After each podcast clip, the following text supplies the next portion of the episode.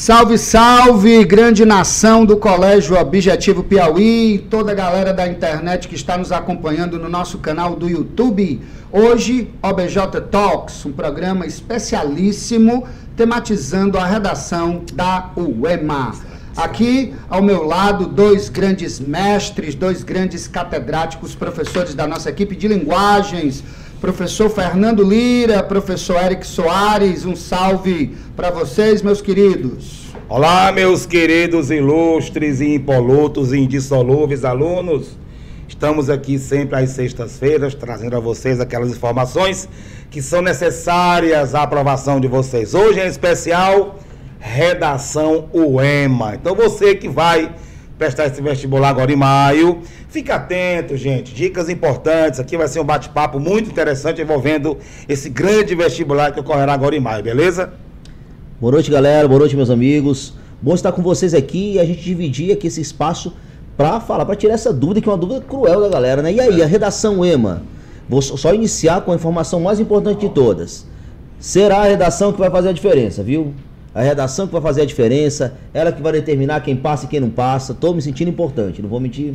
Claro, claro, claro, isso é público e é notório. Mas lembrando que é tradição no vestibular da UEMA calcar a sua prova de redação nas obras. Então deixa um pouquinho para nós também, né? Lógico. Deixa um pouquinho é. para nós, porque a gramaticalidade também é importante na muito, construção textual, muito, muito, a leitura das obras pré-estabelecidas. Mas para a gente já dar início à nossa conversa, eu queria perguntar aqui para os meus amigos Eric e Lira acerca dos critérios de correção, porque a gente trabalha com o Enem, o nosso aluno muito acostumado com o Enem, a gente corrige uma nota mil em cinco habilidades, Sim. né? Habilidade 1, um, verificando o domínio da norma culta, habilidade 2, o repertório, habilidade 3, a tipologia, habilidade 4, os operadores argumentativos e habilidade 5, a proposta de solução. Como é na UEMA, meus amigos, que a redação vai ser corrigida, que critérios são importantes, pode propor, não pode propor, a estrutura, tipologia, como é que primeiro a gente pode distinguir, diferenciar redação Enem, redação EMA no tocante à estrutura da prova? Eu acho importante a gente começar é, determinando um ponto, é, um ponto primordial. A gente vai fazer uma dissertação argumentativa. Então, assim como no Enem, a, a gente vai escrever uma dissertação argumentativa. Então, até para deixar as pessoas mais tranquilas, para pensarem, ah, vai ser uma redação completamente diferente. Não. É uma dissertação argumentativa. A partir desse ponto, a gente vai pensar em como é que vai ser avaliado para construir o melhor, melhor modelo de texto possível, tá? Bom, vamos lá. É, a gente vai também ser avaliados com cinco critérios, tá? É, com uma pequena diferença para o Enem. O critério 1 um é adequação ao tema, então você tem um critério reservado somente para essa adequação, para essa abordagem temática. O critério 2 trabalha com a questão da coesão textual, então é muito próximo do Enem, então nós temos um critério apenas para coesão. Um terceiro critério que trabalha com a coerência, então você vai trabalhar tanto com a argumentação quanto a organização do seu texto, trabalhando com um, um critério que vai avaliar a coerência. Critério 4, tipologia textual. Então nós temos um critério somente para analisar se seu texto está de acordo com as características do texto dissertativo argumentativo.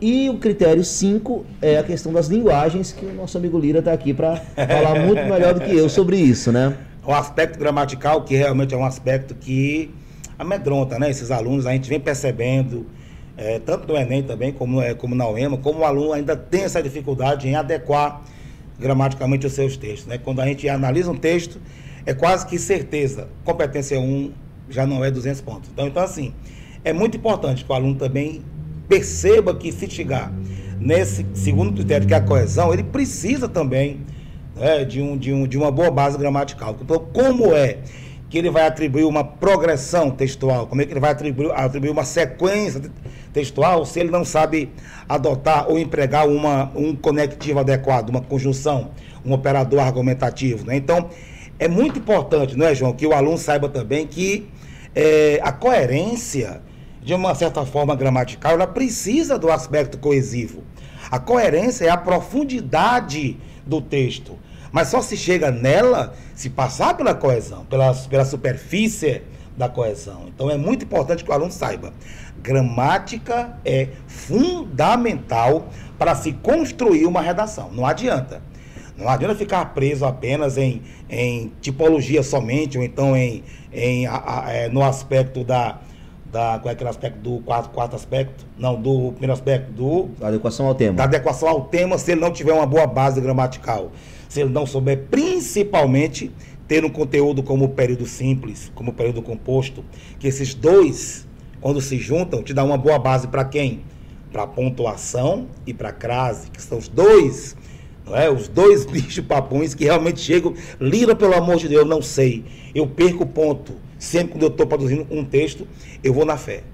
Eu vou na fé, eu vou produzir aqui, não sei se eu produzo, se aqui tem crase, se não tem crase. A pontuação é impressionante como esses dois assuntos, João, pontuação e crase, tiram o som do nosso aluno. É incrível. Sem dúvida. São para os alunos que tiram acima de 900 na redação do Enem, por exemplo, que a gente costuma corrigir, geralmente os problemas acontecem na competência 1.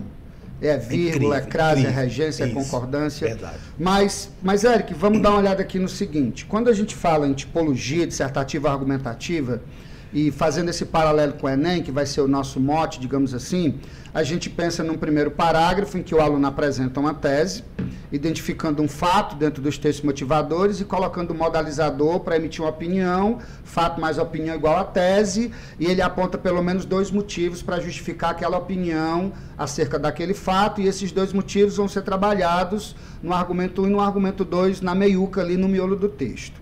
E aí, lá no quarto parágrafo, ele vai encaminhar uma proposta de solução para o problema que ele discutiu, e isso no Enem é um critério avaliado numa competência exclusiva. Minha pergunta é: na prova da UEMA, Posso propor, como acontece na prova do Enem, ou eu faria mais um modelo síntese, resumo, retomando a tese, confirmando? O que é que você diria aí para a gente com relação a isso, meu querido? João, primeiramente a gente tem que dizer que essa é a pergunta dos milhões, né? É a pergunta dos milhões, porque é a dúvida que todo mundo tem. Posso propor, professor? Eu acho que a gente tem que analisar dois pontos importantes. Primeiro, o tema do Enem ele tem uma característica muito peculiar, que é o fato de te levar para uma situação problema. Isso é presente no edital e por, por cobrar como critério uma habilidade de uma proposta de intervenção para o problema, necessariamente a gente tem uma espécie de especificação do tema do Enem. O tema do Enem sempre vai nos trazer uma situação, um problema. Algo diferente da UEMA. A UEMA ela não necessariamente precisa trazer essa ideia de uma situação, problema clara. Aí vem uma diferença bem interessante, que é o tipo de tema. Então, pode acontecer de um tema da UEMA não necessariamente é, é precisar de uma proposta de intervenção. Essa é uma das coisas que a gente tem que analisar. Pode acontecer. E tem um outro ponto importante. É característica comum que a UEMA não cobre proposta de intervenção e nós, não só não cobre, mas que também penalize quem a proponha. Por quê? Como é que eu sei disso? É, é, claro que com, como é que você conhece uma banca? Ou você participa efetivamente dela, o que é muito difícil para a gente aqui, levando em consideração a UEMA, ou você pergunta para a banca o que foi que você errou. Como é que você pergunta para a banca o que foi que você errou num texto? Você manda recursos. Então, é muito importante você enviar recursos para que, a, que a banca te responda. Quase nunca a banca aceita recursos, mas ela te manda uma resposta interessante, porque ela vai te explicar por que, que você errou. E nesse sentido, como é de praxe, como é comum aqui no Colégio Objetivo, a gente procura conhecer profundamente todas as bancas. E a UEMA a gente fez isso. Muito, alguns, muitos não, mas alguns alunos perderam pontos, meio ponto, 75 décimos, perderam às vezes um ponto em tipologia textual. E a pergunta foi: por quê? Se nós defendemos uma tese, se utilizamos uma linha argumentativa que trabalhou com desenvolvimento aprofundado e fizemos uma conclusão. A resposta para todas elas eram bem parecidas. Uh, a redação não, não contava com um processo conclusivo é, a proposta de intervenção não é uma conclusão de textos. E, portanto, é, e, até, e até a mensagem foi a seguinte: é, o texto é, apresenta uma proposta de conclusão cobrada em outros certames, portanto, fugindo da tipologia textual cobrada no, no, na UEMA. Então, assim, deixa eu entender enquanto aluno. É, diante desse cenário aí de, de, de de não é, produzir uma, uma, uma conclusão nos parâmetros do Enem, como por exemplo, ação, meio e finalidade. Eu não posso pensar nisso? Não. Ação, meio e finalidade? Não, eu para, não. para a UEMA, não é isso? Não. Então o modelo mais adequado seria a retomada da tese e a, a sua respectiva confirmação. Exatamente. A ideia na UEMA já vai uma dica bem interessante. A ideia na UEMA é a todo momento você está recuperando essa tese, retomando, reafirmando. Sim. Até porque uma das características da UEMA é um tema extremamente subjetivo. E se eu tenho um tema subjetivo, eu preciso marcar a minha opinião sobre ele muitas vezes no meu texto, por vezes se tornando até aparentemente repetitivo. E quando eu trabalho com a conclusão, a, eu, aí vai uma, uma dica é, pessoal, eu acredito que a síntese é a melhor maneira de você concluir um tema, da, um texto da UEMA. E é interessante, Eric, que tu falou aí sobre a questão da, da retomada sempre do, da, da, da tese, né? Aí onde entra o conhecimento do aluno exatamente da coesão. Porque quando se vai é, retomar uma ideia ou se quer repetir uma ideia, você vai, vai repetir, mas sempre utilizando outros recursos. Aí entra o hiperônimo, entra o hipônimo, mas já entra a parte gramatical. Aí entra os sinônimos, entra a própria coesão por elipse, entra a, a, a coesão por nominalização, que são coesões que o aluno conhece do objetivo, que ele já vê isso. Então, é importante né, que ele retome isso, mas sempre fazendo uso de outros recursos. Então. E tem um outro ponto muito importante também que tem que se destacar que atrela essa questão da coesão. A, a divisão muito bem marcada do parágrafo entre o tópico frasal, o aprofundamento argumentativo, o desfecho do parágrafo, em que essa tese é retomada e especificada, é extremamente importante para que você tenha uma pontuação que seja uma pontuação adequada, que você cumpra esses critérios, principalmente na tipologia textual e na adequação ao tema. É interessante, João, que eu, que eu andei fazendo uma análise, são dois pontos para cada critério desse, não é? Dois pontos. Dois pontos, não, 0 é, a 10 é, a nota. Exato, então assim, é, é pede igualdade, meu irmão. São cinco critérios que são iguais na, no quesito pontuação, obviamente. Para a gente entrar para essa questão da nota, fazer um complemento, é muito importante que a gente, a gente vai ter um vestibular é, diferenciado da UEMA, porque é um vestibular em uma fase única, né? Uma fase única entre aspas, né? As duas fases acontecerão ao mesmo tempo, vamos dizer assim. E pegando como base o ano passado, a diferença da nota da redação foi absurda para a classificação dos alunos. A gente teve alunos que tiraram notas boas, tá? por exemplo, tiraram 9 que aumentaram mais de 20 posições.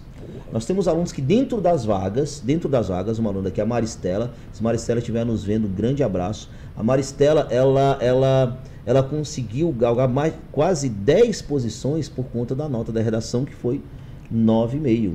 Então, assim, a redação foi extremamente determinante na hora da aprovação, tendo em vista também que é um vestibular extremamente concorrido, e normalmente a pontuação dos alunos é uma pontuação muito alta na prova subjetiva, Verdade. na prova objetiva, é. e a redação, claro, que faz uma diferença absurda principalmente quando se trata de um, um, uma correção um tanto quanto subjetiva, que é a correção UEMA. Perfeito. Meu amigo Lira, quando a gente trabalha com o nosso aluno essa, essa estrutura, eu estou preparando o terreno para a gente chegar nas questões temáticas, mas eu acho que ainda pode render uma conversinha aqui sobre estrutura, sobre a composição. A gente fala muito do uso dos operadores argumentativos para conectar as orações nos períodos, os períodos nos parágrafos e os parágrafos no texto. Né? Com relação a essa, a essa utilização, acredito que o procedimento Enem Barroema seja praticamente o mesmo, pelo menos para os três primeiros parágrafos, né? É, essa, essa utilização, por exemplo, do ademais, ali no terceiro parágrafo, do outro sim, do além disso, uhum. nesse viés, como é elemento de, de retomada anafórica.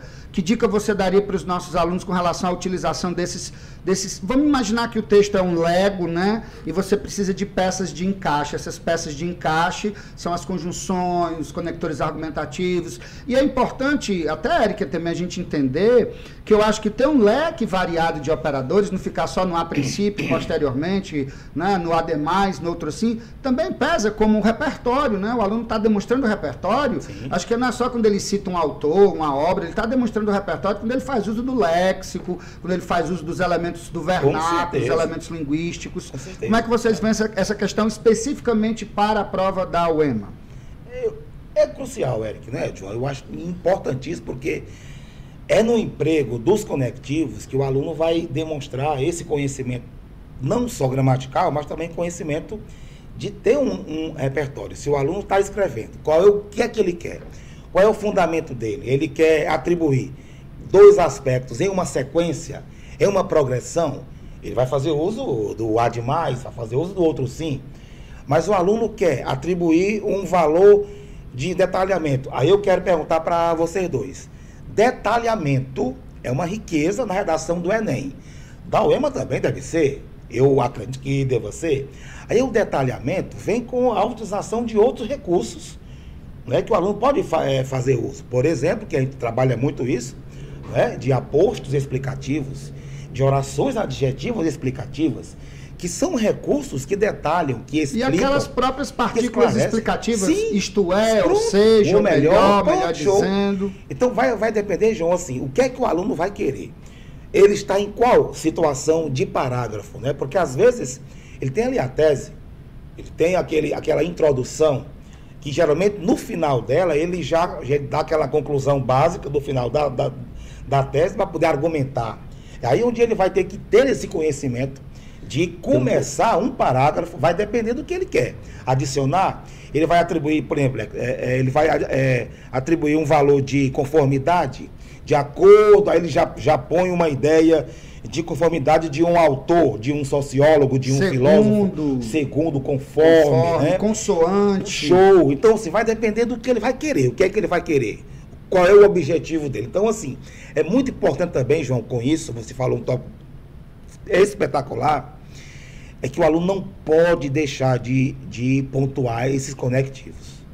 João, é imprescindível que o nosso aluno, sabe, o nosso aluno sabe aqui que se ele vai iniciar um, um parágrafo ou um período, João, com um conectivo que vai encabeçar um valor adverbial, ele tem que saber não somente disso, ele tem que saber que a pontuação logo após é obrigatória. Então, inverteu-se a frase com uma oração adverbial, ele tem, tem, ele tem que saber disso. Elira, se eu digo conforme o, o sociólogo, sei lá, Zygmunt Bauman, então ele usou um operador conforme, show de bola. Mas ele sabe que por estar iniciando essa frase com esse operador, ele tem que vir lá, lá, lá, lá na frente. Obrigatoriamente. Então o aluno tem que saber disso. A gramaticalidade não é somente um ou dois aspectos. Eu chamo, eu comparo, é, João e Eric, a nossa gramática como se fosse um, um micélio, que é um emaranhado de filamentos que chamam de IFAs, que você pega uma, um conteúdo, outro, outro, juntam isso, é, junta tudo isso e faz a beleza que é a gramática. O que é que eu comparo, João? O professor de redação, ele é o arquiteto, ele é o engenheiro. É, o professor dá aquele projeto, belezinha, está aqui o teu projeto. Mas nós, da competência 1, da gramática, somos o pedreiro. A gente vai montando, João, tijolo por tijolo. tijolo. tijolo. É um substantivo aqui, é um verbo, é um conectivo, uma, uma preposição, uma conjunção, uma palavra, uma, uma articulação, um, um paralelismo. A gente vai montando as peças para que a gente possa ver aquele lindo projeto construído. E é, é um fundamental ponto, isso. Há um ponto importante, retomando ainda com, no, pelo gancho aqui da coesão textual, é, quando se trata de Enem, eu vou fazer uma comparação, sempre pegando essa comparação, essa hum. informação bem importante, viu? O nosso mote é isso. Quando eu trato a questão do Enem, é muito fácil de pré-determinar essa linha coesiva. Porque se eu tenho um problema apresentado, eu, o único posicionamento que eu posso ter sobre esse problema é que ele precisa ser, precisa ser combatido. Uh, então, a lógica do texto Enem é mais ou menos eu provar o porquê que esse problema existe e que deve ser combatido. Então, é muito fácil, muito, muito mais fácil e muito mais comum eu trabalhar no Enem com uma soma de causas, para que eu prove a existência de um problema. Quando eu trabalho com soma de causas, eu consigo predeterminar, por exemplo, Lira, que o segundo, o segundo parágrafo e o terceiro parágrafo vão possuir uma relação de adição. Por quê? Porque eu trabalho com causa 1 e causa 2. É simples. Aí vem uma pequena diferença da UEMA. Quando a UEMA me traz temas mais subjetivos, isso me permite ou abre esse leque de, de, de, possibilidades. Eu vou lhe dar um exemplo claro. Quando eu pego o último tema do Enem, invisibilidade e registro civil, a garantia do acesso à cidadania. Bom, eu tenho um problema social aí apresentado que é a, as dificuldades de ter acesso à cidadania por conta da falta do registro civil. Bom, como é que eu provo isso? Tem dois motivos. Um, eu posso dizer que é desigualdade social, porque as pessoas que são desinformadas ou que não têm acesso a cartórios são as pessoas mais pobres. Então aí eu tenho uma causa 1, um, a desigualdade social. Causa 2, quem deveria promover a cidadania como um todo? O poder público. Então, quando ele não garante esse acesso ao registro civil, eu tenho uma falha perceptível aí do poder público. Então, eu tenho dois, duas causas para provar que isso é um problema que deve ser resolvido. Então, eu tenho certeza, mesmo sem saber nada do que eu vou escrever, que o meu terceiro parágrafo vai ser iniciado com, com um conectivo de soma. Um ademais, um além disso, um outro sim. Então, isso aí eu posso predeterminar. Agora, quando eu trabalho, por exemplo, com o tema que. Uh, o, último tema da UEMA, é possível pensar no Brasil com B maiúsculo, um Brasil contemporâneo com B maiúsculo, sem superar as marcas enraizadas do passado histórico?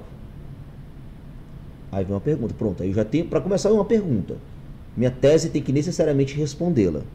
E aí eu abro uma outra possibilidade, porque eu não preciso necessariamente trabalhar com causa 1 e causa 2. Eu posso trabalhar, por exemplo, por que, que é importante eu superar as marcas do passado? Por que, que sem superar as marcas do passado, o Brasil não será um Brasil com B maiúsculo? E o que acontece, isso é um parágrafo. O outro parágrafo. E o que acontece quando o Brasil, se o Brasil não superar essas marcas? Então poderia ser causa e consequência, tu tá falando Mais isso? ou menos isso. É isso? Causa e consequência. Então, quando o tema é mais subjetivo, ele abre esse precedente. E talvez seja até mais fácil para trabalhar com um tema que é um tema mais subjetivo, com essa relação de causa e consequência. Aí é claro que minha, minha, meu repertório de conectivos precisará mudar. E Muda, aí entra muda, uma dúvida que muda. muita gente tem, eu acho que seria pertinente a gente até esclarecer como é que a gente faz a diferença no uso dos conectores de uma relação de causa para uma relação de consequência. Lembrando que as orações subordinadas adverbiais causais são introduzidas por locuções conjuntivas ou conjunções, como uma vez que, já que, visto que, não é? E para estabelecer a relação de consequência, você usa na oração principal um tal, um tão, um tanto, um tamanho, e joga um que na oração subordinada para criar essa relação de causa e consequência, né? Tamanho foi o susto que desmaiou, tal era a sua preocupação que não, se, que não conseguiu dormir, ficou tão assustado que não efetivou o trabalho necessário, né? Para estabelecer essa relação de causa e consequência. Mas, Eric, uma coisa que fica martelando na minha cabeça, até quando a gente está conversando mesmo com- sobre o Enem, é essa relação entre o segundo parágrafo e o primeiro, e o segundo parágrafo e o terceiro. Às vezes a gente estabelece a coesão com os operadores argumentativos, ligando o segundo parágrafo ao primeiro, dizendo nesse viés, nesse contexto, e aí trabalha no terceiro parágrafo a ideia de adição. Ou então faz um paralelismo do segundo com o terceiro, dizendo em princípio ou em primeira análise, que quer dizer que eu vou usar no terceiro parágrafo um por conseguinte, em segunda análise, um posteriormente. Essas duas possibilidades elas existem, tanto na UEMA quanto no Enem, né? Existem. A, a diferença é a seguinte: o Enem ele pré-estabelece de maneira muito concreta eh, o que, que o corretor precisa cobrar na competência 4. Ele precisa ter dois elementos interparagrafais e pelo menos um intraparagrafal em cada parágrafo. O que, que isso significa? Por exemplo, se eu iniciar o segundo parágrafo com um de início, por exemplo, esse de início ele não retoma a introdução. Exato. Portanto, esse de início no segundo parágrafo não é um interparagrafal. É um erro? Não. Não é um erro. Você precisa de quantos interparagrafais? Dois. Joga o outro no Se terceiro. no terceiro parágrafo eu tiver um demais, que mostra a relação de soma, retomando, portanto, o segundo parágrafo, e no, no- no último parágrafo, na conclusão, um portanto, eu tenho necessariamente dois interparagrafais. Já cumpro o que o Enem cobra. Quando eu falo de UEMA, aí não existe essa cobrança clara. Então, aí não tem restrição nenhuma. Ele Você pode mais utilizar. liberdade para fazer É, esse aí, uso. o importante é, claro, saber qual é a relação que você quer estabelecer. Certo? Se eu estou trabalhando de cau- causa e consequência em dois parágrafos, muitas vezes eu posso, inclusive, iniciar um segundo parágrafo com uma contradição, com uma oposição. Como, professor? Bem simples. Note bem, meus amigos. Se eu estiver falando o seguinte, eu vou trabalhar no segundo parágrafo do tema da UEMA do ano passado. Superar as marcas do passado é primordial para que o Brasil se desenvolva socialmente. Essa é minha base eh, de defesa no segundo parágrafo do tema da UEMA do ano passado. No meu terceiro parágrafo, se eu for trabalhar com consequência, eu posso iniciá-lo com uma contradição. No entanto, sem superá-las, o Brasil não conseguirá se livrar de chagas sociais como racismo, misoginia, patriarcalismo, entre outras coisas. Pronto. Então eu estabeleci uma relação aí de oposição. Então, é, essa subjetividade do termo-ema, ela permite essa ampliação do leque coesivo dentro do texto. Isso é, isso é, isso é, isso é muito bacana para o próprio aluno, porque o aluno tem, tem ele, ele pode ficar mais à vontade, vamos dizer assim, logicamente, dentro de um limite de produção, a escrever de uma forma não tão presa como a forma fixa que o Enem praticamente exige, não é? Então, agora, Eric, vem uma, uma pergunta é, muito bacana sobre essa questão de, de causa e consequência, né? Porque a gente sabe que é, existe, embora a gente saiba que um pouco mais livre, pode-se assim dizer, a redação da UEMA, o aluno, ele é, pecaria, de, do, do, do, é, do, meu modo de, de observar, se no segundo parágrafo ele começasse logo com a consequência. Ou ele pegar a consequência, depois ele escreve a causa. É. Então, isso aí já, já seria um desvio, que no meu modo de ver, um desvio porque na própria, é, na, no, no conhecimento gramatical, é, a causa ela é a provocadora da consequência. É uma Eu, de é, clareza é, também, né? Não é? De clareza, Pronto. de coerência, pode, pode, pode desencadear um problema de né? coerência. Né? De projeto de texto como um todo também é possível ser cobrado dessa forma. Muito Acredito bacana. Tá? E agora a gente já pode começar a falar dos temas? Acho que a gente já pode entrar um pouquinho na questão das obras, né? E vou deixar aqui, João, já aberto para que a galera faça perguntas, viu, pessoal? Então mande aqui no chat as perguntas para a gente, né, que a gente vai tentar responder aqui para vocês. Tudo que tiver ao nosso muito alcance. Muito bem, muito bem. Bom, vamos começar. Acho que é uma questão central do ponto de vista temático, que aproxima a obra Canaã da obra A Escrava, não é? que é a questão de uma discussão sobre qual é o conceito de brasilidade. Né? A miscigenação, a questão da imigração, da escravidão, que eu acho que esse tema é o tema que perpassa as duas obras, Eric. Tá, talvez seja o grande link né, entre esses dois, entre essas duas obras. Se a gente fosse fazer uma cronologia, a, a escrava estaria antes do Canaã. A escrava estaria num contexto de abolição e o Canaã num contexto de substituição da mão de obra do escravizado pela mão de obra do imigrante.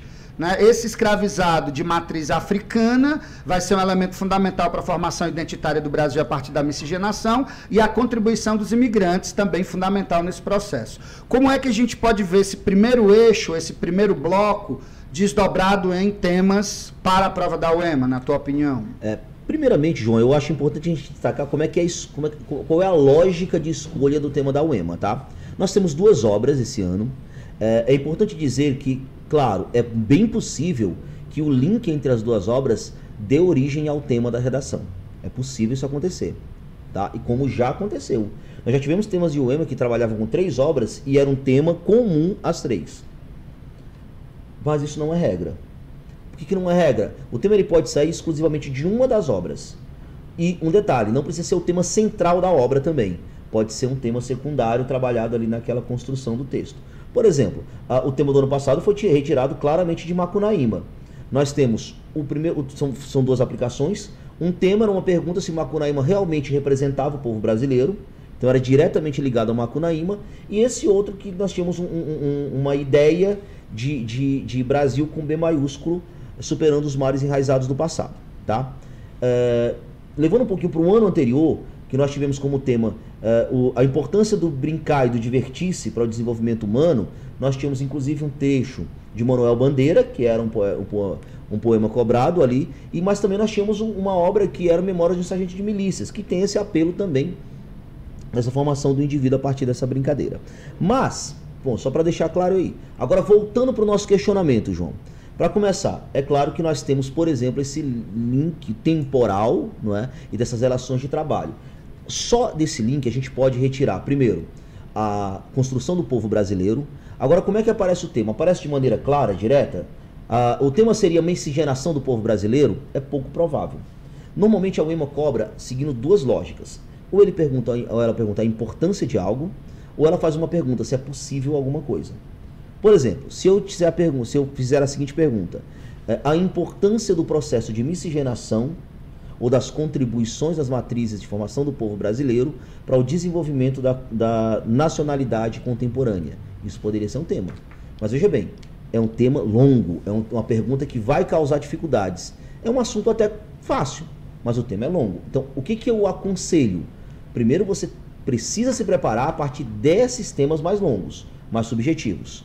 E é claro que eles vão, vão ser retirados desses links de cada uma das obras que nos são apresentadas, tá? Então acho que esse tema, por exemplo, isso poderia ser tema, a importância, a, a importância da colaboração das matrizes de construção do povo brasileiro para a nacionalidade contemporânea. Isso é um bom tema que vai trabalhar nesse sentido, tanto dos imigrantes quanto dos escravos. E, e, é, João e Eric, eu venho percebendo, venho acompanhando muitas notícias que ainda hoje pessoas, ainda hoje, pessoas estão é, denunciando, ou enfim, outras pessoas que ainda estão convivendo, percebendo pessoas em trabalho escravo. Recentemente, uma senhora, né, ela foi capturada, vamos dizer assim, pelo, pelo, pela, pelos policiais, que vivendo há mais de 60 anos em uma outra casa, principalmente na, na, na, na convivência familiar, uma, uma, um trabalho análogo à escravidão. Então seria, seria possível, porque a gente está vivendo, está vendo muito isso ainda. Na, a mídia está, está divulgando isso, né? Então seria, será é possível ainda dizer que, que é possível ainda, mesmo que bem, bem remoto, é, dizimar, então acabar com esse trabalho escravo que ainda hoje a gente percebe é, é, é, bem interessante o, o, essa questão do trabalho análogo à escravidão na atualidade. Na atualidade. Porque quando é um problema que vai, é, é histórico, foi trabalhado nas obras e, a, e chega até, até nós, é, é, é, uma possibilidade de tema. A questão do trabalho análogo à escravidão. É, na verdade, eu acho que as relações de trabalho como um todo, porque se a gente pegar Canaã, também tra traz essa questão das Sim. relações de trabalho. Que, uh, uh, a participação do imigrante, as duas os diferentes pensamentos entre os protagonistas é, sobre realmente o trabalho que vieram fazer no Brasil e a, o próprio título da obra ele traz uma perspectiva da gente da possibilidade de trabalhar com essas relações de trabalho, tá?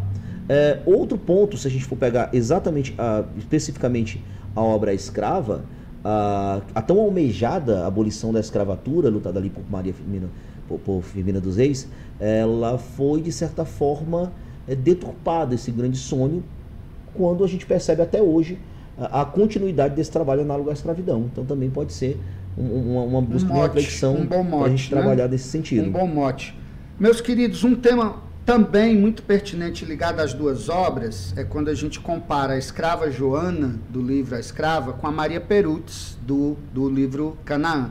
Duas mulheres que sofrem, duas mulheres que padecem, no entanto, diferentemente da Maria Perutz, que não tem lugar de fala, que, né, que é tratada inclusive como criminosa quando, quando a filha da sua patroa acusa de que ela teria assassinado o próprio filho, no momento em que ele, na verdade, foi comido numa cena muito naturalista por porcos selvagens, a gente faz uma diferença com a Joana, que num determinado momento da obra assume o foco narrativo para contar a sua própria história, no certo, no certo não, num absoluto ineditismo no cenário literário brasileiro, em que você dá voz a uma personagem narradora negra escravizada.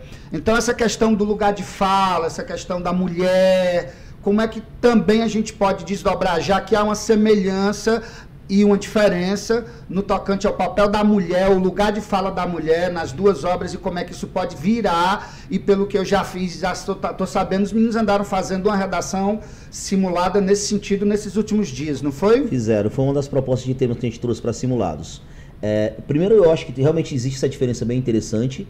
O papel de submissão feminina, que pode ser um tema à parte, essa questão da submissão feminina, mas eu acredito que essa questão do lugar de fala é bem importante, viu, João? Bem importante uh, Lira, porque o seguinte, você tem uma marca muito clara do, da, da mudança de narração no, no, na, na, obra Escrava.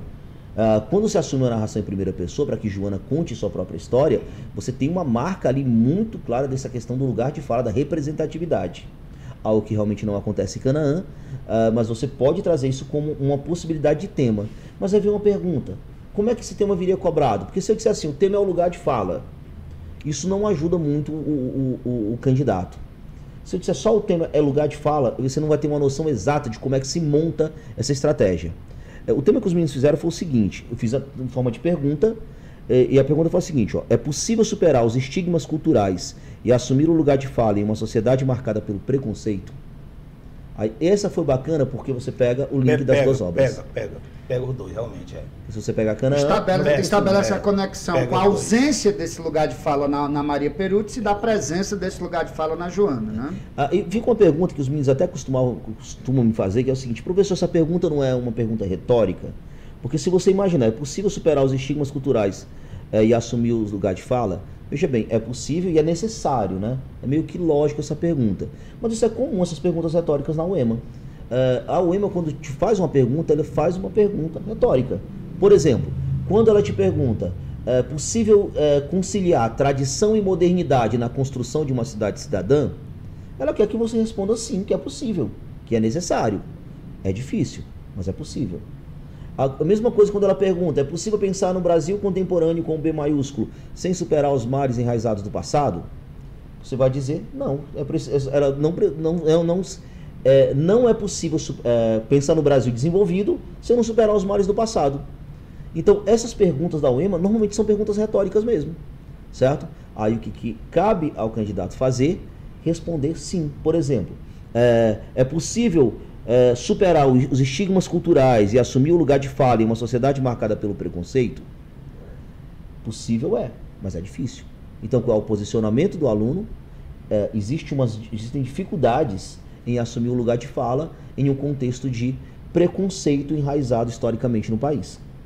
E a gente vai para aquela, aquela máxima que eu tinha comentado com vocês. Por que, que é importante o lugar de fala? Aí você vai provar que sem representatividade o preconceito vai, se vai, vai persistir, vai se perpetuar. O que acontece quando não se dá o lugar de fala? A continuidade de problemas sociais, como desigualdade de gênero, como ah, transfobia, como assassinato no Brasil, tanto feminicídio quanto ah, o assassinato de homossexuais e transexuais. Então, esses exemplos concretos é, é o que fazem um link entre a realidade que a gente vive hoje e os temas trabalhados nas obras. Muito bem, muito bem.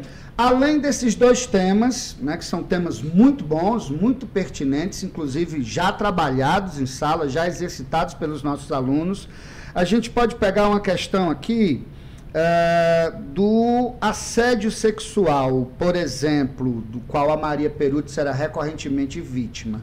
É um tema que também está presente na contemporaneidade, é um tema pertinente, embora haja ali um talvez uma certa delicadeza no lidar com ele, mas seria uma possibilidade, Eric, na tua opinião? Eu acho que eh, o assédio sexual ele faz parte de uma gama de temas, de uma gama de temas que estão atrelados a essa ideia de submissão feminina. Então, se você falar do lugar de fala, eh, da violência contra a mulher, da questão do trabalho escravo, e a representação do o feminino é muito marcante nessas obras, né? A figura feminina é muito marcante, o próprio assédio. Então, assim, nós temos uma, uma gama de temas que relacionam-se com esse posicionamento de uma mulher submissa, de uma mulher que está à margem da sociedade, segregada, com o seu direito à dignidade rompido por um motivo ou por outro motivo ou por, castigos físicos denunciados por Joana, ou por castigos sexuais, sociais, no caso da obra Canaã. Perfeitamente, perfeitamente. Bom, outra questão também que me chama a atenção, agora falando especificamente da obra Escrava, Eric, é que ao dar voz a Joana nesse ineditismo literário brasileiro, né? A Maria Firmina de Jesus acaba colocando também a- a- o, o- o escravizado não como um, um ser objetificado, não como uma mercadoria, mas como alguém carregado de emoções, alguém carregado de dramas. A gente sabe que a Joana ela tem uma monomania que é na verdade um trauma gerado pelo fato de ela ter perdido os dois filhos, Carlos e Urbano, né, os dois gêmeos com oito anos de idade que foram vendidos por um traficante. E, e, e, ao longo da narrativa, em que ela própria ocupa esse lugar de fala, a gente vê a questão da humanização dos escravizados, essa, esse aspecto de, de ver o escravizado não como, como algo utilitário, algo como apenas um objeto que se usa para o trabalho, mas como um ser humano. Essa humanização do, do indivíduo escravizado, num contexto mais amplo, de humanização dos oprimidos, de humanização das minorias, a gente também pode linkar isso com a prova da UEMA? Eu acredito que sim, tá? Até porque nós temos esse apelo é, é, próximo ali com as duas visões, por exemplo, dos protagonistas da obra Canaã, um com uma visão que teoricamente seria mesmo de objetificação, é, é principalmente dos né? brasileiros, né? que é do Lentes, e o Mikau que, por outro lado, não, tem uma visão mais humanista, vamos dizer assim. Então eu acredito que essa questão da, da é, é do apelo mais, mais humanizado, tanto da, dos personagens, dos escravos em si, quanto dos personagens marginalizados, ou mesmo brasileiros, né? Mesmo brasileiros, você tem esse direcionamento que é um direcionamento possível. E eu acredito que como é que seria cobrado, professor, essa questão da humanização? Uh, eu acho que seria mais uma cobrança de uma afirmação, a importância de humanizar o ser humano para o desenvolvimento coletivo da sociedade. Eu acho que a pergunta seria essa. Tá? Ou, porque assim, se você visualizar a humanização, e um detalhe importante, porque o livro A Escrava ele é um marco não só literário, mas é um marco também sociológico. Nós temos um livro ali que é extremamente abolicionista.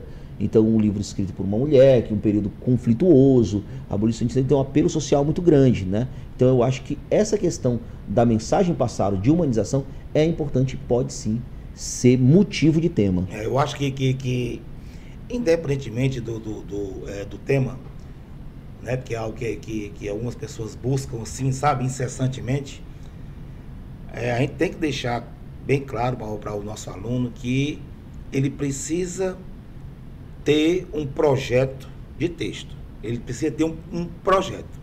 Lógico, a leitura das duas obras, fundamental. E sabendo que ele, ele fica um pouco mais livre para escrever uma redação, sem aqueles moldes de Enem, ele, ele, ele tem que botar na, na, na cabeça cara, o que você está fazendo, o que você está produzindo, as aulas que estão sendo vistas por você, né, não, não, não, não, não, é tão diferente. Só, o cara pode dizer, pô, medo, calma, cara, não é tão diferente do Enem, não, calma. Produz o início, produz ali o primeiro parágrafo, o segundo e o terceiro. Agora, com muito cuidado somente, né, que, que vocês aqui falaram com muita propriedade, com a conclusão. A né? Com a conclusão. Pronto. Então, então assim, é, essa, essa, essa produção dele, ele tem que estar tá afinado no contexto de critérios do, é, é, da UEMA. Meu, meu filho, são dois pontos por critério. Então, o teu projeto de texto tem que estar muito bem embasado no conhecimento possível do, do, dos temas, porque, Eric, é chato, é complicado. Não, não é brincadeira você tirar temas de duas obras literárias como, é. como, como essa. Então, assim, é, a priori a gente quer falar para o aluno, para ele primeiro, não, não, não ter essa preocupação primeira de descobrir qual seria o tema. Não. Tenta, tenta é, praticar, tenta produzir, tenta fazer um projeto de texto nessas possibilidades. É? Eu acho muito então, importante. É muito importante isso. É. É importante a gente analisar que assim os temas, por serem subjetivos, eles vão cobrar essa essa o, o, o, o grande o grande desafio do candidato agora é sim tirar essas temáticas do, da, da, das obras, como a gente está falando aqui, sim. mas principalmente também trabalhar com essa subjetividade da frase tema, porque é isso que vai gerar dificuldades dentro da produção textual da UEMA. É, e aí entra um grande poder que o aluno tem que ter na interpretação. Isso é importante. No entendimento da, da, da, da, da, da, daquela pergunta. Porque, Eric, a gente, a gente sabe que, que, que muita gente é, deixa de entender um, um enunciado, deixa de entender uma frase, vai produzir um texto. E aí vem aquele critério né, que tem que estar adequado ao tema. É. Se não, agora, agora vem a, a pergunta que eu queria fazer desde o início se ele produzir um texto totalmente inadequado ao tema, ele vai perder os dois pontos desse critério, Eric. Ou, redacionalmente falando, vem aquele velho, que era aquela velha ideia de fugir ao tema, zera tudo. É motivo para Pra zerar a Pra redação. zerar a Pra zerar a redação. Pra zerar a É, redação. O doutor tem que zerar a então, redação. tome Existe, a, existe, a de coisa, Deus, né? existe a coisa da fuga total, existe a coisa do tangenciamento, né? É, aí, Mesmo que tangenciar, ele ainda tem uma nota tranquila. Ele não, ele não zera, Eric. Não, Se aí- só tangenciar. É, mas aí vem uma questão importante também. Por exemplo, eu vou fazer uma comparação aqui básica para a gente entender. É, João, quando a gente fala, por exemplo, da- do tangenciamento no Enem, eu sei exatamente o que é tangenciar no Enem. Eu tenho ali núcleos temáticos na frase tema. Se o aluno não, traba não trabalhar parte dos núcleos temáticos, não especificar, trabalha a palavra-chave do tema. Por exemplo, eu trabalho com registro civil, mas em nenhum momento eu falei de invisibilidade ou de cidadania. Aí eu tenho um tangenciamento do tema, Sim. que vai gerar uma nota É. muito baixa. Uhum. Mesmo assim, vai gerar uma nota muito baixa. Na UEMA, por se tratar de um tema subjetivo, eu não tenho essa lógica do tangenciamento, não. Que não é nem a- essa mesma lógica, não é algo tão específico assim. Aí vai cair na subjetividade do corretor. Então, provavelmente, Ixi, se não há Maria. fuga total do tema, aí a penalização vai lá para o critério Lá dos dois pontos, do critério. tá? Entendi, entendi. Show de Que não bola. podem ser zerados, né? Perfeito, Show de perfeito. bola, show de bola. Então é, é importante, porque quando a gente fala do Enem, por exemplo, aí sempre usando esse mote comparativo, né, a fuga total zera, né? O tangenciamento vai penalizar. Sobretudo porque, Eric, a estrutura da- da- das propostas, dos temas do Enem, ela é meio amarrada. Ela traz mais ou menos três partes, Yeah. né? É, é, a questão, os desafios, a importância, a problemática, aí joga o tema, feminicídio, né, é, cinema como educação, no Brasil contemporâneo, no contexto atual. Então tem sempre o problema, o desafio, a importância de alguma coisa no recorte espacial, que geralmente é o Brasil contemporâneo. Já o EMA não é tão amarrado assim não, né, na, na colocação da proposta. Não, porque aí você tem um estilo mais subjetivo. É, até mesmo porque ser algo, algo subjetivo, você não pode amarrar tanto é, é, é, se, se o tema é muito subjetivo. Então o que é que você tem, tem que fazer? Você tem que entender, é, é, entender o que está naquela pergunta, naquela, na, naquela situação lá, entender, é, é entender e associar aquele tema subjetivo a exatamente o que pode ter sido criado naquelas duas obras. Porque é complicado. Cara, eu tava aqui, eu tô aqui só ouvindo vocês, observando o quanto é complicado produzir e elaborar, inclusive, o tema do lado da UEMA, cara. Meus amigos já, já me pondo no lugar do aluno. Não é brincadeira, João. João, texto subjetivo. Você, meu Deus do céu, o que é que ele quis. é, é, é, o, que, o que é que a UEMA quer com essa pergunta aqui? Vala-me, Deus do céu. O Enem não, realmente o Enem está ali, produz, pro- é, problematizou, argumentou um, dois, é, lá na solução, ação, meio, finalidade, acabou, lógico, dentro de todos os critérios. Mas dentro de uma pergunta, é possível conviver num país com é, com as desigualdades, com, com, com, com pessoas que advêm, porque infelizmente agora é moda, é moda, não é? Essas, essas imigrações que estão ocorrendo de maneira forçada, isso pode ocorrer também no, no- Então cabe ao aluno também conhecer outras áreas do conhecimento. É, É, o- muito importante. Ele tá, o Fernandes encabeça muito isso para o próprio aluno, né? Essa questão da imigração e tudo. Então o aluno hoje tem essa, essa bagagem de conteúdo. Então, cara, que coisa, meu. Eric, partindo dessa premissa de que os temas são mais abertos, mais subjetivos, não tão bem amarrados e montados em três blocos como é no Enem, a probabilidade de fugar o tema aumenta consideravelmente. Muito, aumenta, Aumenta. muito, muito, Né? exponencial. É, você tem a possibilidade de Aumenta fuga total do tema. É. E, e, claro, ah, se você realmente não entendeu o tema, amigo, e aí isso é, vai determinante. Se você tirar uma nota acima de 9, que é uma nota que realmente vai fazer diferença na hora da aprovação, é necessário ter uma interpretação textual que seja uma interpretação adequada. E, primeiramente, tem os textos motivadores que vão ajudar, diferentemente do Enem. Não espere que eles tragam dados, que tragam eh, eh, discussões jornalísticas. Não, eles vão te dar uma noção do rumo que você vai ser guiado. Mas não Gráficos, tabelas, você não, isso não vai não existir vem, lá. né? São textos normalmente até subjetivos. Um trecho da Sim. obra, que foi retirado do texto, do, do- o, o o tema da redação. Normalmente um texto jornalístico, mas muito breve, uma nota. E aí, no- e, e- normalmente é trazido um texto artístico, uma música, um- uma, às vezes uma imagem, uma, Uma coisa charge, assim. um cartoon, uma É, nada, nada que seja extremamente é, produtivo para que você utilize no seu texto. É mais para te dar uma noção mesmo. Agora, o- é muito importante também saber o seguinte: é, Qual é a estratégia para que eu deixe claro que eu entendi o tema? É uma pergunta. Responda. Responda de Sim, maneira clara. sim, e responda sim. de maneira em que se retome as palavras-chave dessa pergunta. Então, isso é parecido com o Enem. Essas palavras-chave, por mais que sejam mais soltas, elas estão ali no tema. Então, para que você não fuja do tema, a primeira estratégia é traga as palavras. Amarrar as É. palavras. Nem que seja por paráfrase, né? Nem por que seja- sinonímia. É, por paráfrase é a melhor das opções. Se não, vai ser muito difícil você copiar a frase tema. Até porque se trata de uma frase longa ou de uma frase subjetiva demais. Mas é importante que essas palavras apareçam dentro do seu tema. E isso é extremamente importante.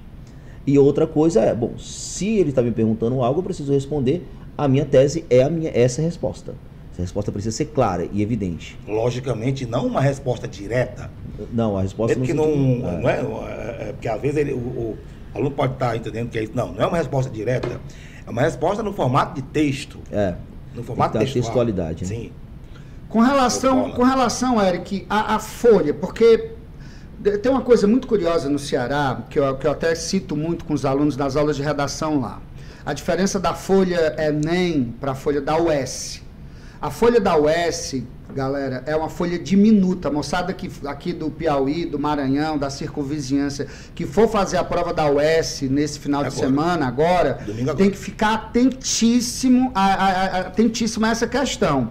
Eric, a folha de redação da UES, ela tem 25 linhas e tem três colunas ao lado, onde são pontuados por linha os critérios de estrutura, organização e coerência. Então, ela tanto é mais curta quanto é mais estreita.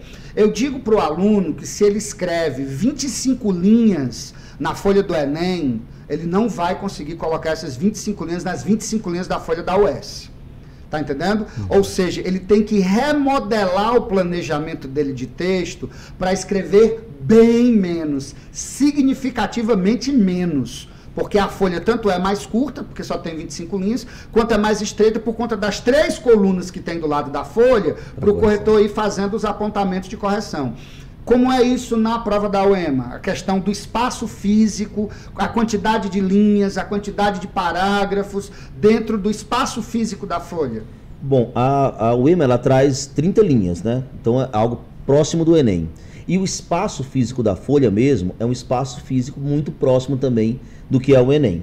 E aí vem um detalhe: como na UEMA eu não preciso fazer uma proposta de intervenção detalhada, provavelmente a minha conclusão será uma conclusão mais curta. Sim, sim, com certeza. é um resumo. Então isso também, de certa forma, ao meu ver, até ajuda o aluno a ter essa, esse controle maior. Só tem um detalhe importante que é bom a gente destacar aqui: é o título na, na produção EMA, porque o título é obrigatório.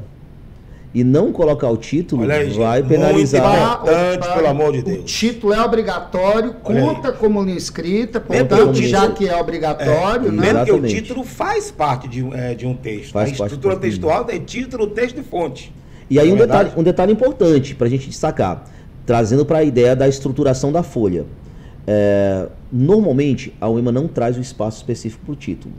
Por que, que eu falo normalmente? Porque não se tem uma regra para isso. Esse ano pode ter um espaço lá, uma linhazinha escrita título. Quando você tem um espaço é, é, separado para o título, isso qualquer vestibular, viu, gente? Tem um espaço separado para o título, o seu título vai aparecer lá. Sim. Simples. Óbvio. Agora, quando não aparece, professor, se não aparece a linha para o título, não precisa colocar título, né? Não, na UEMA você é obrigado a colocar título. Então, onde é que deve aparecer o título? Na linha 1. Aí conta como linha escrita. Agora tem um problema. Muitos alunos pulam uma linha e continuam na linha 3. Um hábito, acho que, do, do- da formação educacional. Por favor, não faça isso. Também. O título linha 1 Linha 1 já Cê- começa na o linha texto dois. na linha 2 imediatamente. Isso é uma dica importante. Isso é uma dica Muito, é importante. fundamental. Isso é uma É, dica e importante. É. E vamos lá, a gente está falando muito de diferença o EMA, Enem, porque o nosso aluno ele passa quase que o ano todo nessa martelada do Enem. Eu queria retomar a questão do último parágrafo. O meu medo no parágrafo síntese ou no parágrafo resumo é de ele fazer aquele texto enceradeira, sabe, Eric? Que roda, roda e volta para o mesmo lugar de onde saiu. Porque quando você confirma a sua tese, você tende a dizer aquilo que foi pô, exposto na tese. Como é, qual é a dica que você daria para a gente fugir dessa, dessa arapuca, dessa armadilha, que é dizer exatamente no mesmo parágrafo aquilo que já havia dito no primeiro? É, na verdade, é, você não vai falar, a intenção não é falar a mesma coisa, mas reforçar o que foi dito. Tem uma dica muito prática que eu costumo dizer, é, que eu costumo dar para os alunos. E isso baseado até em redações que se deram muito bem no, nas últimas edições da UEMA. É, primeiramente, você precisa iniciar a conclusão com uma retomada da tese. Então, se for uma pergunta, eu vou reafirmar essa minha resposta. Claro, e aí, Lira, a gente vai precisar utilizar todos os recursos linguísticos para que não haja essa repetição de vocábulos, para não ser penalizado lá na, co é. na coesão textual. É, em um segundo momento da conclusão, primeiro reafirmação, eu respondo a pergunta de novo, eu reafirmo meu posicionamento diante do tema. No segundo momento, eu aconselho que o aluno retome, mas retome com uma ideia reflexiva, tanto o tópico frasal de cada parágrafo quanto o repertório utilizado, que é uma forma de você incrementar, dar mais robustez à sua conclusão, só que de uma maneira reflexiva.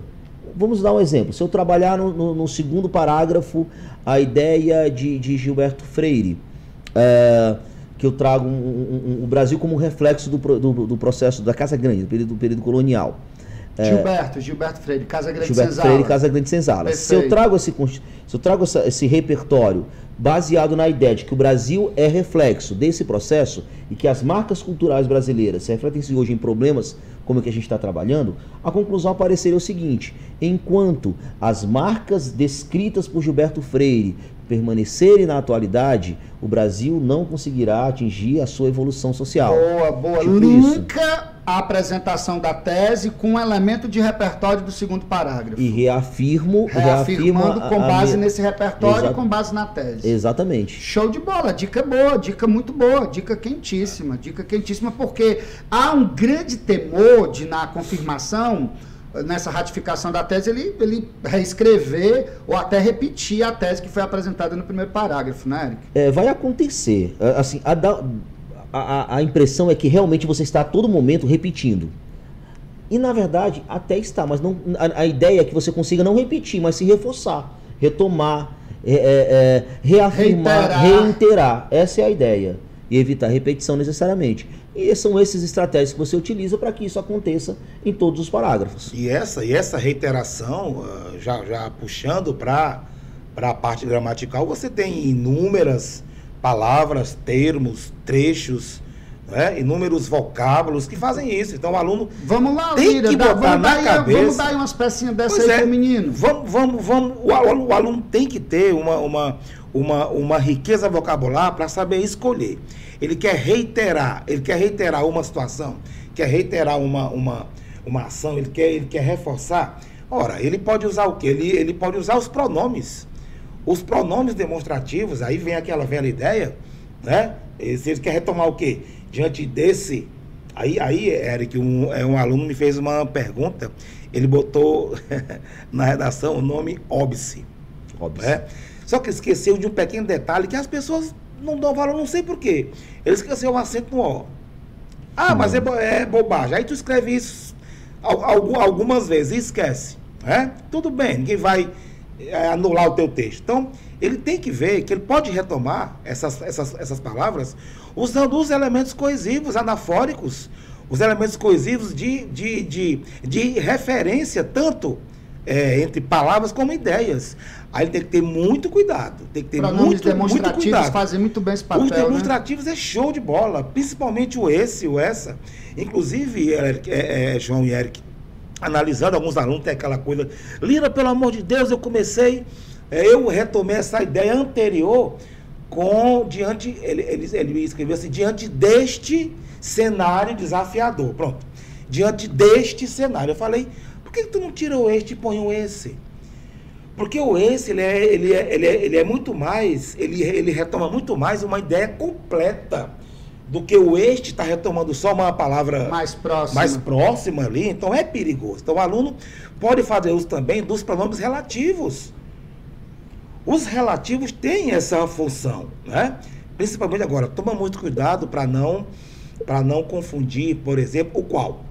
Né? A gente sabe que o qual relativo, ele exige artigo antes.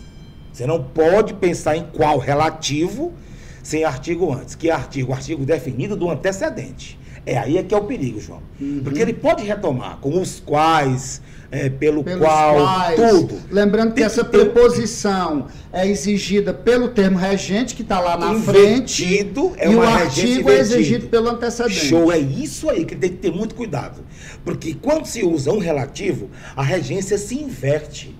Se inverte. E na lógica Se do inverte. aluno, vem primeiro o termo regente, depois o termo tá regido. entendendo? Então, É to- perigoso. toda vida que for construir uma oração subordinada adjetiva, querido, lembra logo o verbo que você vai colocar na frente. Ou um verbo ou nome. É, ou um verbo com ou verbo ou nome. Um Se verbo for nome. gostar do que do qual gosto. O vai Se for concordo, com o qual concordo. Se Isso. for acredito, no qual acredito. Isso. E é Isso é, muito fundamental, fundamental, fundamental, fundamental. E a gente está falando de redação, mas com certeza uma questãozinha assim tá lá na prova, né? Na Rapaz, prova objetiva. tu já na prova- imaginou? Tá, na prova objetiva Tá, sempre tá, traz, tá, sempre tá, traz esse tipo de sim, questão. tá. E aí, eu tenho até uma dica. Se o aluno não, é, é, tiver insegurança, João, de usar o qual, porque o qual vai exigir essa contração da, da, da preposição com o artigo do antecedente. Mas ele tem, tem, não, mas eu não quero usar. Dica, simples, simples. Qual foi a, a- a preposição que o verbo ou o nome exigiu depois? Foi o de? Foi. Tá com medo de usar o qual? Ponha o de e pipoca o que, rapaz? Pronto. neutro. De quê? É um elemento neutro. O quê? Pode fazer isso. Só uma dica rápida aqui. Perfeito, pra galera. perfeito, perfeito. Eu acho importante destacar também que tem algumas expressões que marcam essa questão da, da, da argumentação em si, do texto dissertativo argumentativo. Então, isso muito válido para o EMA também, né? Por exemplo, é válido destacar, cabe ressaltar. Essas expressões são expressões que tanto marcam a argumentação, quanto deixam mais evidente esse poder de reiteração e não de repetição necessária da, da- da- das falas. Então, elementos como é importante destacar, cabe ressaltar, vale analisar. É imprescindível É que... imprescindível que. Aí, Eric, você me coloca uma questão importantíssima. Quando eu digo é necessário que, vale ressaltar que, é imprescindível que, sabe-se que, eu estou deixando claro que eu estou me posicionando em terceira pessoa. Isso. né? E é bacana a gente avisar para o nosso aluno que, num determinado momento da discussão, há uma tendência, isso é natural, pelo envolvimento que a gente tem com o tema, em meter uma primeira do plural. Não é? Você começa, sabe-se que, é notório que, vale ressaltar que, é imprescindível que, aí lá pelo miolo ou pela, pelo final, diante disso, precisamos, devemos. Então, atenção para a manutenção da forma pronominal. Se começou em terceira pessoa, tem que vir Unidade. até embaixo. Unidade. E recomenda-se o uso da terceira pessoa, né? Érico? Ou ele pode enveredar pela primeira do plural na UEMA. Não, aí é uma outra diferença do Enem interessante da gente destacar. O Enem ele aceita a primeira do plural como generalizadora, né? E, portanto, não tem problema no Enem.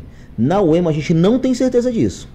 Então a orientação é, é um texto dissertativo, é impessoal e isso deve ser marcado na linguagem.